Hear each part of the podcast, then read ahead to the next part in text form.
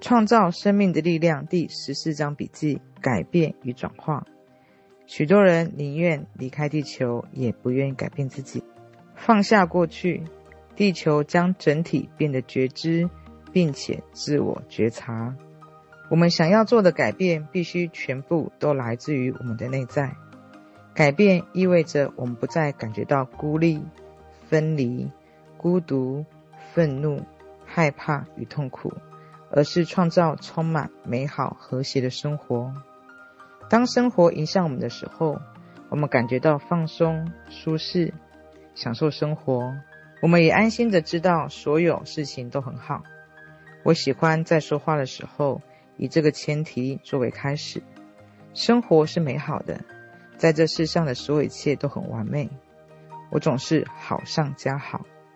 借由这种正向宣言，我的生活无论朝向哪一个方向，已经无所谓。因为我知道这一切都将变得美好，正因如此，我可以接受各种状况与人生境遇。在课堂中，有某个人在那段时间正经历许多混乱。进行研讨时候，他多次提及“痛苦”这个字眼。我询问他是否有别的字眼可以用。我想起有一次关窗户的时候，把指头夹伤了。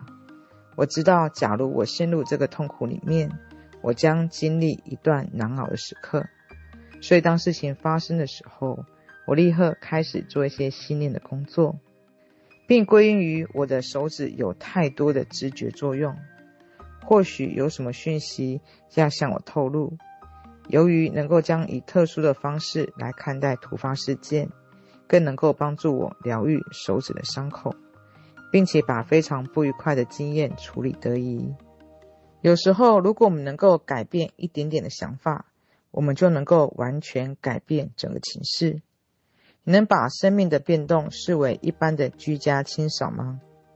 假如你适时的做一点改变，最终全部都会处理完毕。但是在看见结果之前，你无需全部都做完。假如你只有一点要改变，那你将很快就感觉到好多了。新年的时候，我在史密斯牧师的教会里面，他说了些让我深思的话语。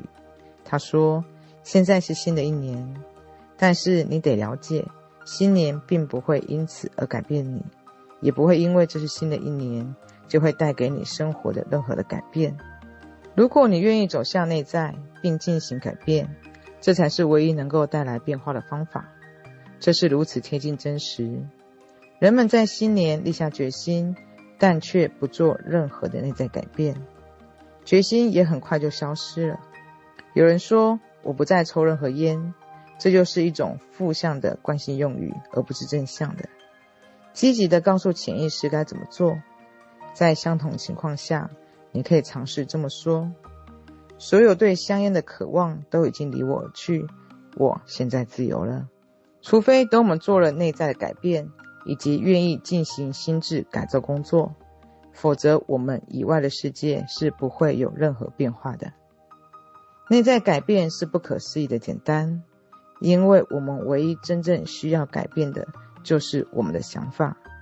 有哪一些正面的事情去年未做却尚未待完成的事情？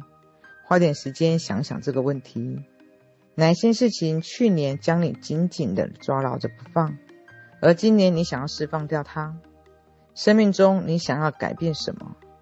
你愿意这么做吗？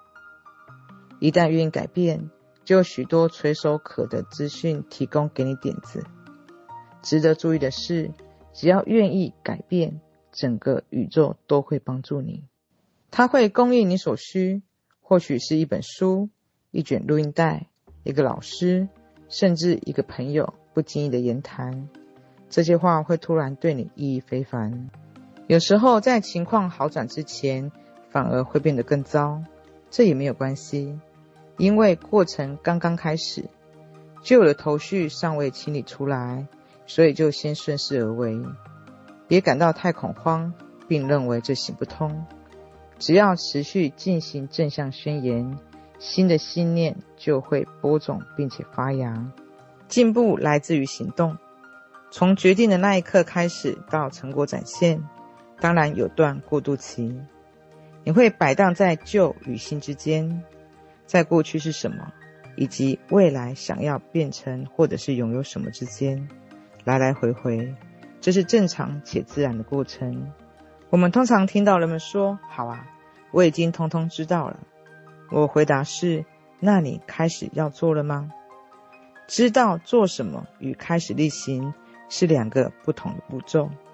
你得时时刻刻提醒自己，完全转化之前得花上一段时间。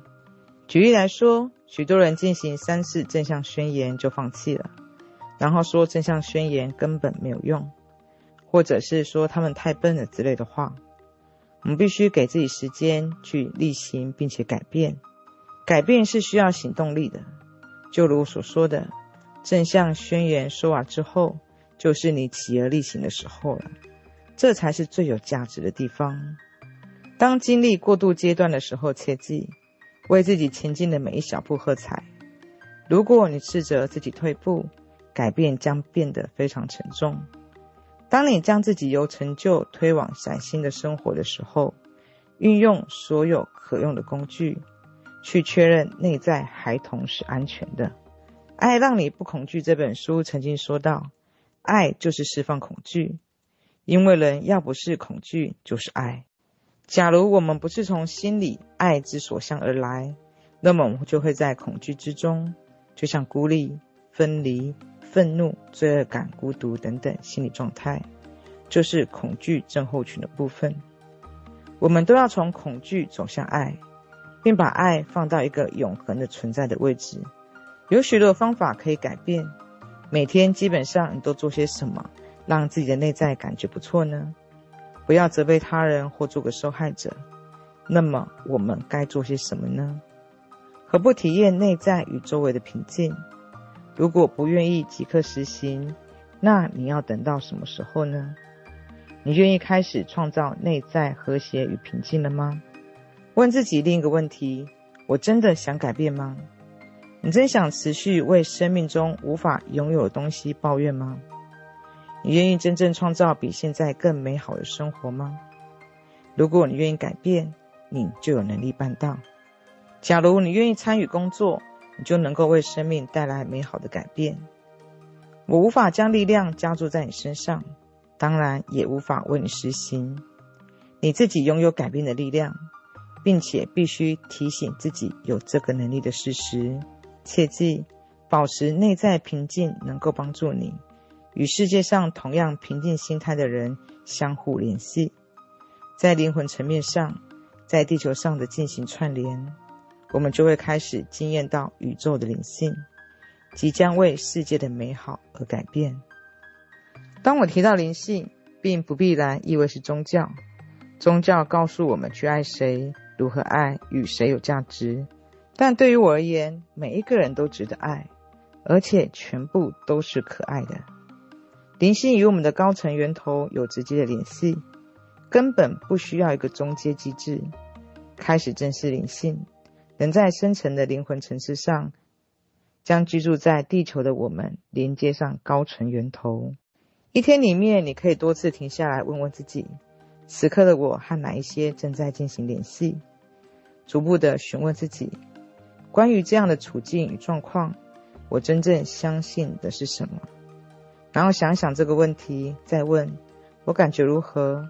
我真的想要做这些人们要求我做的事情吗？为什么我得做这件事情？开始检视你的想法与感觉，并对自己诚实，找出你正在思考与相信的事情。千万别用自动导航系统，让自己以惯性模式过活。这就是我的样子，这就是我想要做的事。你为何要做这件事情呢？假如那不是正向的滋养的经验，那么理清一下它从何处来。你从什么时候开始做这件事情？接着你就会知道现在该怎么办了。请试着与你的内在智慧联系。压力是恐惧的同义词。每天都谈论着压力，每一个人似乎都在某件事情上累垮了。压力似乎变成一种逃避的暗语。我是如此感到压力，正好有压力，或者全部所有都是压力。压力。对我而言，压力是回应生活改变的恐惧，我们用来逃避为自己感觉负责的借口。假如我们把压力与恐惧两个字画上等号，我们就开始消除生活中对恐惧的需求。下次当你认为自己压力沉重的时候，问问自己究竟什么吓到你了？我是如何过分负荷或操劳自己的？为何我要将自己的力量放弃？找出那些造成你内在恐惧的东西，那些只会让你失去与内在的和谐与平静。压力是内在不和谐，内在和谐唯有在平静状态下才能够与你同在。压力与内在和谐不可能兼得。假如在平静状态，就只专注于一件事情，千万别因杂事而心烦。当你感觉到压力的时候，做这些事情来释放恐惧，你就能够安心的让生命的感受流过去。别让压力这个字做大。从没有一种力量能够超越你自己，你始终是安全的。生命是大门连续的开开关关，我们从这个房间走到另一个房间，就有不同的体验。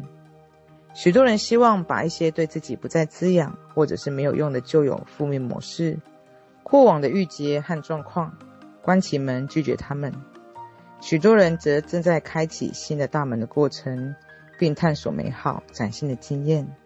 我认为我们已经来到世上无数次，就像上学区一样，是为了学习不同功课而来。在轮回到地球之前，我们决定自己要学习的功课，并已促成灵性的进展。一旦选择了课题，我们也选定了各式的环境与状况，来促使我们完成学习。